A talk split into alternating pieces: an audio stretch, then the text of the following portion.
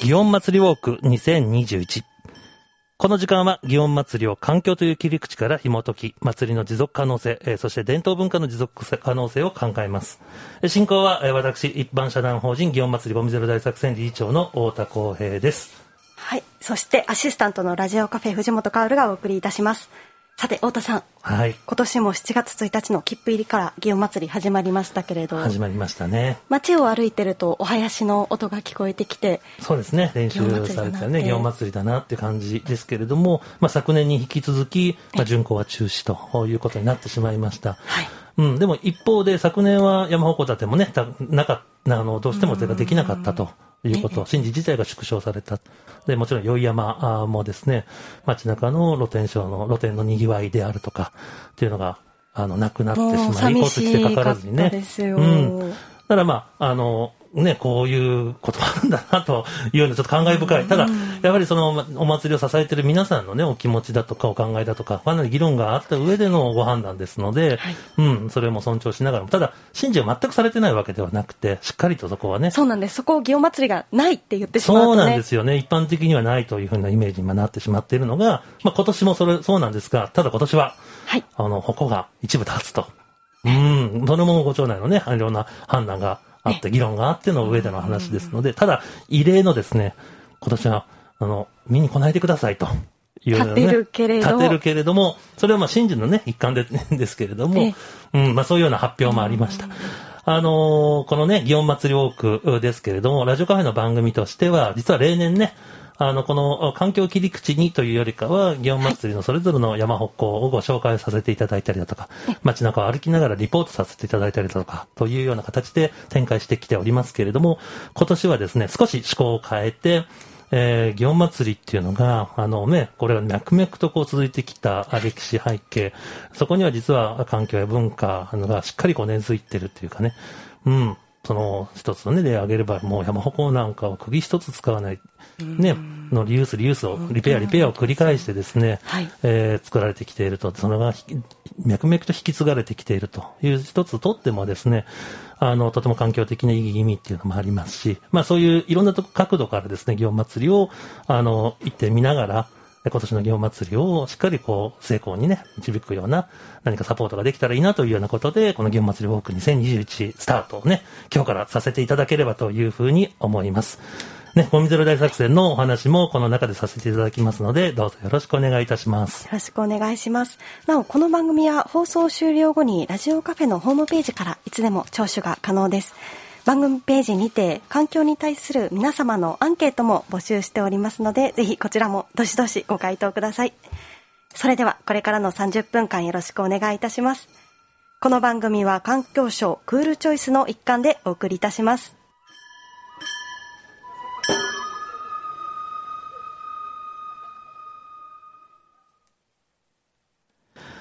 改めまして、こんにちは。ラジオカフェの祇園祭特別番組、祇園祭ウォーク2021。本日第1回目となるゲスト、素敵なゲスト、1回目をお迎えしております。えー、角川大作京都市長をお招きしております。えー、市長、よろしくお願いいたします。角川です。ありがとうございます。お願いいたします。お願いいたします。祇園祭というと、私、その、この地域に生まれ育てていただいたので、はい、あの、いろんなワクワクするんですけど、うん、この7、8年は、このラジオカフェで寄せていただいて、はいええ、祇園祭と環境問題、うんえー、町衆の心意気などを話させていただくのが行事になりましたね。そうですね。はい、本当にそうですね。毎年、えー、いろんな形でね、番組にご出演いただいて、えー、このね、祇園祭りゴミゼロ大作戦の話を皮切りにですね、様々な角度から環境の話、京都市政、ね、京都市のお話をさせていただいておりますけれども、あの、このコロナ禍。そうですね。うん、はい、なかなか苦渋の決断が街中でありましたけれども。ね。いや、実はね、環境省がこの番組を応援してくれはるっていうのは素晴らしいな思って、はいうん、昨日ね、環境省行ってきたんですよ。ほうほうほうほう大臣おられなかったんで、副大臣に、うんはい、で、指定都市の自然エネルギー推進協議会というのをね、はい、10年前、東日本大震災、福島原発、ええ、これを絶対教訓にしなければならないと、うん、でエネルギーの大消費地である指定都市が連携して、はい、そのその、うん、脱炭素、はい、自然エネルギー推進省という協議会を作ってちょうど10年で10年宣言を行いそして改めて、えー、政府に、えー、意見具心提案をしてきたんですね。例えばその再生可能エネルギー、はい、これをその目標値、2030年、はい、45%以上にしようと。なるほど。えー、IPCC が43%言ってるんですけどね、うんはい、まあ、そういうことも含めて、せっかく政府として2050年 CO2 ゼロ宣言したら、はい、それにふさわしい取り組み、ちょうど今、議論されてるところなんですよ、うんうん、それを経済産業省と環境省に言うてきたんですけど、その時に存分に祇園祭の話をしていきました。なるほど。はい、1152年前、はい、上岸11年に日本中で天変地変、自然災害が起こり、そして町では疫病がかかっていたと。そこを、えー、帝が新千円に66基の矛を立てて、そうですね、日本中の66というのは日本の国の数やと当時のその天変地変と疫病の収まりを祈り行動したと、はい、えー、今日本中でこの間の熱海の土石流も含めて、ね、自然災害と、うん、えー、疫病コロナさらにその背景にある地球温暖化、はい。うん、こういうことを真正面から考えましょうと。いうことであのちょっと祇園祭のセンス持っていって。あの非常に感銘を受けていただいて、ええ、はい。あのまだまだ京都の祭りはもっと半だけど京都の祭りだけはないんですよ、うん、ということをねお話ししてその中で今その関係者がその疫病退散のために始まった祭りが、はい、コロナの感染拡大の、うん。うん、要因になってはならない、えー、そういうことに最大の注意を払って、かつ今せねばならないこと、はい、やるべきこと、これに集中しようと木村山岡連合会の理事長を先頭に議論に議論を重ねて取り組んでいただいている、はい、今太田理事長がおっしゃった通り今年は半分ぐらいの山岡町でその函館をやろうとこれは化粧品この虫干しもしならんしそのさまざまな大工方、うん、撤退方等々の技術の伝承もしならんと、はい、これね一つ一つの山岡連合会がね丁寧に丁寧に議論してねそして決めていかはるというのはねねこれ木村理事長がこれが町衆の心意気だな、うんうんうん、ど誰かが決めて右へ習いじゃないんですねそうですねこれ素晴らしいですね。はい。いや、本当そうだと思います。それぞれが自主的に自己判断をして、うん、うん、そこの、そこに至るところにはすごいいろんな過程がね、ね議論があって、うん、うん、ご判断ですからね。それはもう本当に素晴らしいですね。もうそれは木村理事長のですね、まあ大変だ、まあ、みんながね、ねうん、特に木村理事長は昨年ね、その理事長にご就任されて、もう初っ端にコロナにこう、状況になってしまって、いろんな大変なご判断が多分あっただろうなというふうにこう、ね。しかし、昨年来、結果として、その都度その都度の皆さんのご英断、うん、偉大だなと私は思いますね。ちょうど去年のその7月言うたら、結果として、その大のあのそうでしたね、はい、ピークでしたしね。はい。はい、いや、本当そうですね。だからもうすごいいい判断だと思いますね。ただやっぱり日本三大祭りのうちの一つということで、でね、全国から注目、こうどういう判断をするのかと、注目があったと思うんですね。すね実はね、その、イタリアとか、うん、フランスで、その、歌を作ってくれた。俳句。俳句、うん、大好きな京都に行けない。だから、去年の7月から毎月その題を決めて、はい、7月は四祭り8月は送り火、うん、9月が、えー、月月見、ね、そして虫の音とかね紅葉とかね、えー、月ごとに読んでくれてる、お題を決めて歌を歌って。そしてコロナが収まれば京都へと。これ京都人もっとその歌を読まなあかんな。まだ来ませんね。うん、カラオケやなしね。カラオケもいいけど、今はちょっとあかんですけど、ね、そうですね。本当ですね。そういう京都なんですね。世界の京都を実感しますね。本当ですね。はい、いや、すごいね。まあ、そうやって世界の方も、ね、祈りを捧げたら、自国も大変な状況でしょうしね。そんな時に、この祇園祭りで、プラスチックゴミを根絶していこう。うん、はい。その、そういう取り組みが、平成27年からスタートしてるということを言うとまたびっくりしたんだね。これ国際的だったり国内でも見るとすごい割と最近というか去年度からプラゴミって言われてきたけど、それをその前からねこの4祭りゴミ大学生では平成27年でしたね、うん、7年ですね。27年から。後祭りが復活した年なんで、うん、あの、うん、あの露天商の使い捨てのパックこれをリユース食器にしようっていうのはねこれ多分この間もお話したんですけどね外国の人たちとのオンラインので多分世界で初めてちゃうやろかなと、うん、うん、あのそういうことがねこの古い町でそのこの伝統行事の中でこうその法律でもって規制したという話に町衆の心意気とね学生さんや皆さんのそういうに廃棄物を一生懸命取り組んでられる事業者の皆さんみんなで始まった。本当ですね、うん、これは偉大だなと、うん、先進んでるんですねはい。相当やっぱ先進んでる。だから逆にね、私、運用祭り本ゼロ大作戦1年目から皆さんのね、と一緒になってこう連携して、今はね、リーチをさせていただいておりますけれども、まあもちろん私一人じゃできない話ですので、皆さんがそれぞれの専門的な、えことをですね、活かしながらテーブルを囲んで、けんけんがくの議論をして、そうですね。うん。で、どういうふうにやったらできるかなって、また、毎年課題は出てくるんですけれども、ただやっぱりそこには多くの、まあ来場される皆さんの力ももちろん借りないといけないし、あの、出展をされる皆さんの力もそうですし、みんなそれぞれがこのゴミをどうやって減らせるかなっていうことをね、考える体制にならないと、そういう空気感とか雰囲気もできないのでね。10年前ね、その、宵山の最後の方、12時頃、はいうん、その、大通り歩いたら、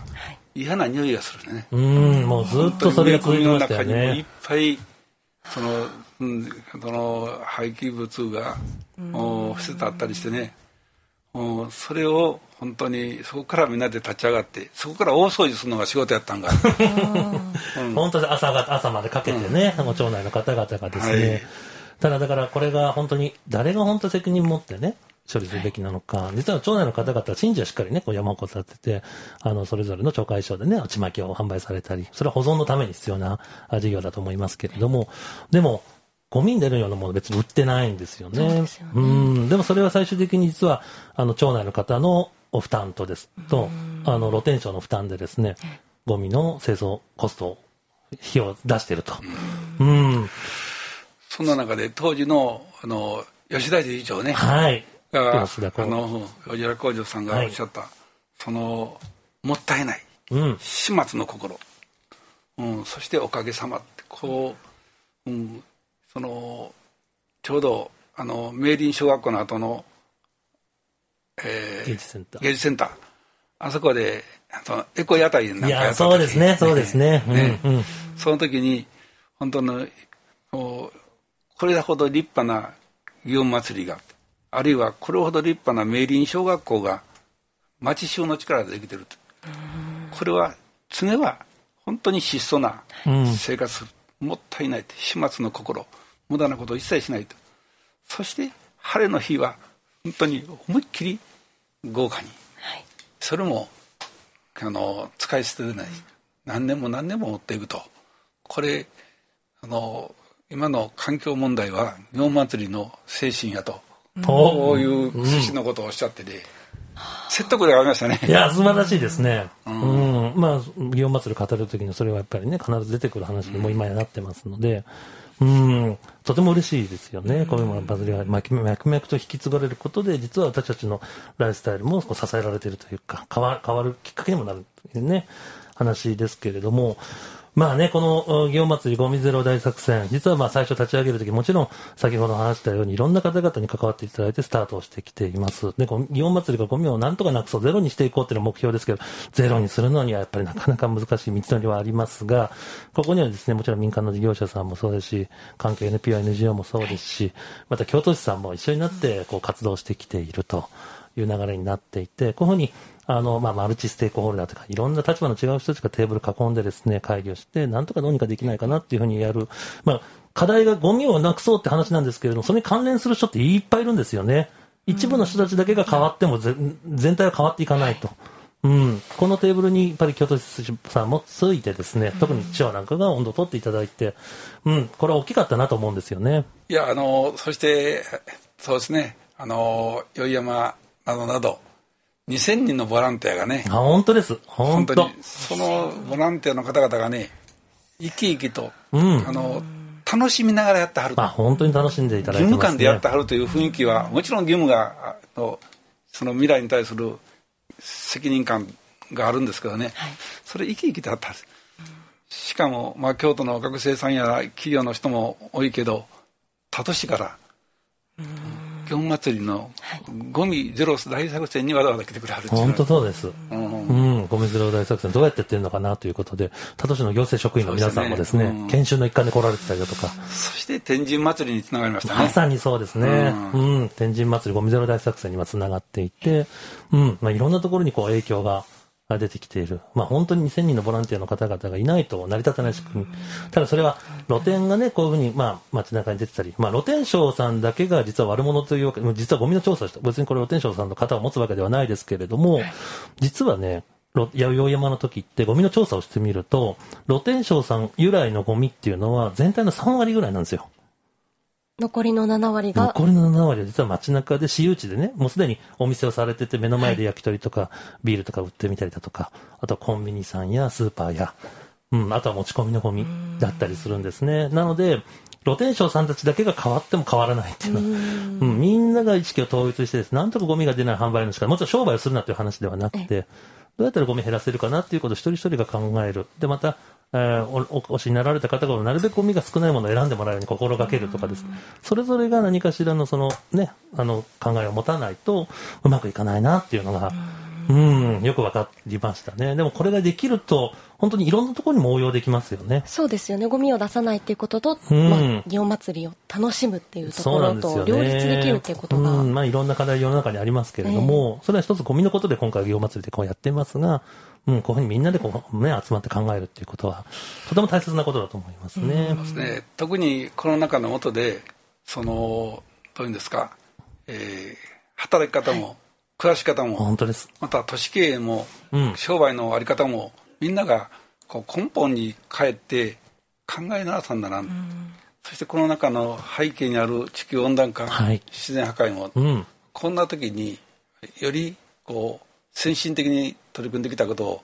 進化させていきたいなと思いますね。はい。はい、まさにそうですね。うん、本当にいろいろと、どうしてこれが始まる、そもそもはどうどういうコンセプトだったのか。でもやっぱり時代とか文、まあ、背景によってですね、どうしてもそれがね、あっちゃこっちゃこう言って、うん、でも今ちょうど見直す過渡期、ね、ポジネガティブになるんじゃなくて、ポジティブにね、うん、次のステップを作れると思ったら、うん、とても楽しい、面白いと思いますね。それでいくと、このコロナ禍になって、テイクアウトも増え、あのいろんな問題が浮き彫りになったなと思うんですけれども。まあ問題、まあそのビジネスチャンスとしてそこをやっぱり切り替えていくっていうのも必要でしょうけれども、でも一方で本当に、ね、家庭から出てくるプラスチックのゴミっていうのはだいぶ増えましたよね。本当にね、あのね、ゴミ総量としてはね、あの、かつて20年前82万トンだった。はい、これが、えー、39万トンまで減らそう,、うんうんうん、そして5つあったクリーンセンターゴミ、えー、焼却施設これを3か所にした、はい。うん、で年間のゴミ処理のための税金、使う税金は140億円みんなで減らすことができたと。しかしねその今年この昨年令和2年度ですねそのおかげさんで38万9000トン、はい、5000トン5000トン。もう目標を達成したんです、うん、うん、ところが、うん、家庭ごみが、えー、増えてもう久々に増加してで事業系ごみが減った。飲食店とか宿泊施設が閉めたはったりするからね。だからこの家庭ごみが増えた。とりわけあのプラスチック系の容器とか、ね、これをちょっと本気になってねみんなであのどういうんですか、えー、色も持って、えー、リユースできる食器を使っていくとかみんなで考えならんとこう思いますね。本当そうですね。あの今今はねあのバイオマスまあそのプラスチックではなく植物性由来のものが入ったね、バイオマスの容器なんかで販売をされて、まあ、レジ袋なんかも、昨年7月からですね、まあ、そういうのだったらばいいですよというので、ルールが決まっていますけれども、まあ、あの、できたらですね、まあ、そのプラスチックが使わないに越したことないので、リユースできる食器でね、容器で弁当箱でぐるぐる回るのが一番いいですし、前食器を自分で持参して買えるようなね、流れもが一番いいんですけど、なかなかまだそこの仕組みっていうのは出来上がってない。うん。私たちもね、その、祇園祭りの時は、露天商さんたちに、街中の出店されている店舗にリユースできる食器、リユース食器を提供して、で、それで販売をしてくださいということでですね、で、お客さんも理解して食べ終わったら、しっかり返却をすると。そうするとボランティアさんたちが、ありがとうございました。でもみんな、ごちそうさまって言って返してくれるんですよね。それが使い捨てだと、やっぱそういうコミュニケーションはないので、うん、やっぱりリユースってのは大切だなと思うんですそして、徹底してマイボトル。市長マイボトル持ってますね。あの昨日東京でもねどこでもそこは、うん、あの関西小売連合の会議では、はい、絶対にあのマイボトルみんな決めてるんですけどね、うん、昨日の政令指定都市の市長会ではやっぱりそれはなかなかいかんで。持ってた私だけでしたけどね。でもそういうだけ大切です。こういうちっちゃい話かもしれないけど、これ大きいですよ。うん。アクションですもんね、一つの。うん。あのね、京都の中央市場の会長してある内田さんっていう教科のはい、日本でも大きな、ね、あの野菜果物その人がねおっしゃってるのにこの頃若い人が果物買わらへんなって、うんうんうん、なんでやって？でね果物がそのそのオレンジがその、はい、ああのそれからあのいろんな外国からのあの果物が輸入自由化になったら、うん、日本の果物がダメになると。工業に言われてたんやけどそうやなかったと。うんうん、もうさくらんぼでも日本のさくらんぼの素晴らしさってどんどん輸出もできると。うん、さやけど果物が売れへんなんでやと。というのはこの2 3 0年その若い人の可食分所得で一緒やって。うん、なるほど、うん、それで昔水お茶買うてへんって。うんうんうん、それにみんな水お茶を毎日買うために100円200円使ってはる。だからスマホ携帯電話でそれは本買わへんっていうのは一般的に言われたけど、うん、そのお茶水買うためにその果物が売れへん。だから競合商品その果物の競合商品は輸入と果物や思ったらそやなしに水やったん水を買うお茶を買うなんていうのは、京都の文化としてはこれまでなかったですもんね。だからそれを環境にもいいし経済にもいいと。だから水道水はそのペットボトルの水と比べて値段は500分の1そして健康のための検査項目は倍やね、うん、そして、うん、環境への負荷は800倍である、うん、水1リットルにその原油、うん、2リットル必要だって。ねこういう無駄なことしてるね。そうですよね。どうぞ京都市の水道水を。いや、本当にでも水道水飲むっていうことは環境アクション、すごい大切なことだと思いますし。それを宣伝するのが私の水商売。いや、まさにでもそうですよね。私たちも実は祇園祭りの時にですね、あの、まあ、川ゴミとか海ゴミのペットボトルのですね、これどんな種類のが出てるのかなって調べると、大体8割ぐらいはですね、水かお茶なんですよ。うん、だそんだけ、ね、あの小売店でペットボトルの水お茶が売れてるって話だと思うんですけれども、だからなんとかそのペットボトル買わなくてもいいように街中にその水道水がね汲めるようなポイントがね給水スポットがあれば、はいそれを、うん、まあ、増やしてますけどね。ね、まさにそう。で、今、京都市さんもですね、いろんなイベントでも、そういう給水器の設置であったり、我々市民の方でも、いろんなお店に、ね、マイボトル持ってったら水が汲めるように、そういう給水スポットを増やす取り組みを、うん、うん、まあ、一緒になってこうやってるっていうのはありますよね。やっぱりマイボトル持ってても、この7月の暑い夏に、それだけで足りるかというと、どうしてもペットボトルあったら買ってしまいますいやまさにそうです。いやだからね実は市長もね昔いろいろ連携をさ共同共同させていただいて、あれ2008年でしたけど市役所の中にねコンビニ作ったことがあるんですよ。コンビニ作らはったんですか？そうそう。だからやっぱり街中でねコンビニとかで中身だけねソフトドリンクを販売、まあコーヒーとか買えるとか水を汲めるところあるんですけど、ソフトドリンク買えるところないので中身だけを販売するような実験をね社会実験をしたこともありましたね。うん。いろいろやってうまくいったことやら。今あの職場にそれがあったら毎日使います、うん、まあだからかなり早くに実は京都はいろんな実験市民も一緒になってですねされしてる。それがようやく今時代が追いついてきて今だったら変えられるかもみたいなこと多いですよね。そうですね。あのレジ袋も本当に全ての食品スーパー全部あの有料化してもらった、うん、そんなんで、えー、ちょうどあの法律によってあのレジ袋有料化が、えー、決まって1年になりますけど、ね、1年ですね。しかし京都はそれ以前から取り組んできたから大きく前進してますね、うん、そしてみんな風呂敷物とかね。ね京都の文化なんでね。うんうんうんうん。そうですね。いや、まあ、風呂敷もね、ずっと見直され続けてますけど、やっぱり風呂敷をね、このマイバッグで使うっていう方も、ずいぶんこの間で増えてきてるんじゃないかなと思いますね。でもやっぱりそれ便利ですもんね。折りた、ちゃんと折りたためますしね、こうね。うん。なので、実は京都には本当に便利で、昔から長く、今もある商品とかサービスっていうのは、やっぱりそこには裏打ちされた価値がありますよね。祇園祭りですんでね、うん、私、教育長してる時現場回ったら、小学校回ったらね、京都に伝わる文化で子供が発表してるんです。ほう。なんと大きく使って小さくしまう。ほうこれが今の風呂敷ね、あるいはちゃぶ台ね、うん、布団ね。確かに。着物からね。で究極が祇園祭り、うん、あんだけ大きいて終わったら小さくしまう確かに。でこの狭い京都で、うん、季節四季があってそしてそれとも豊かに楽しく暮らしていく、うん、そのためには大きく使って小さくしまう、ね、もうあの屏風も全部そういう哲学やね。センスもそうだし。あ全部そうですね。全部そういやでもそれは すごく掛け軸なんかその点ああ本当そうですね、ね、うん。それで何百回何千回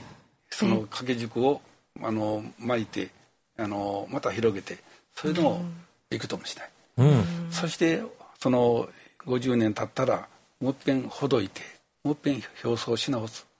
そうすると職人さんが「うちのおじいちゃんええ仕事してはったやな」と。ああそうか。って50年で再生する時に分かるっちゅう。こういう文化ですね。うん。あ素晴らしいですね。さてもう番組もねあの終わりに近づいてきましたけれども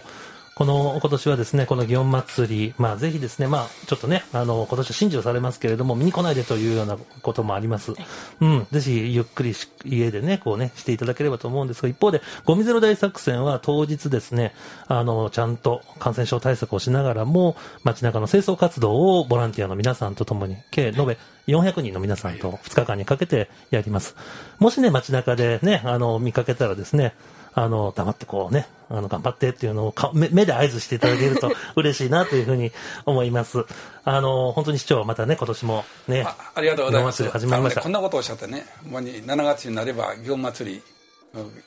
ね、当たり前やと思ったけど、うん、この当たり前が当たり前でない。うん、で感謝の反対語って何だろう？感謝しない 感謝の反対語は？当たり前。当たり前。でも当たり前が当たり前でない。ありがたいことやと。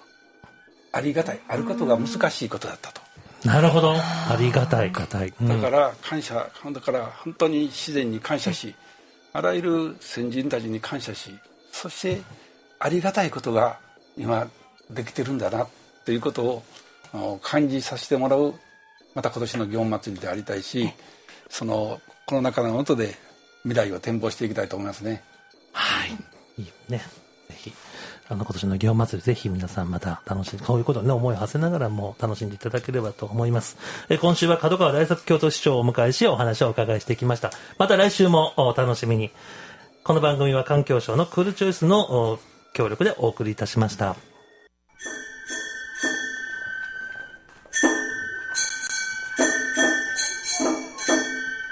三条ラジオカフェはクールチョイスに賛同しています。地球温暖化にも影響するゴミの問題。解決するために今私たちにできることは何でしょう。社会構造は簡単には変わりません。社会のニーズを変えるのは一人一人の意識です。あなたの賢い選択が脱炭素社会の実現につながります。みんな一緒にクールチョイス。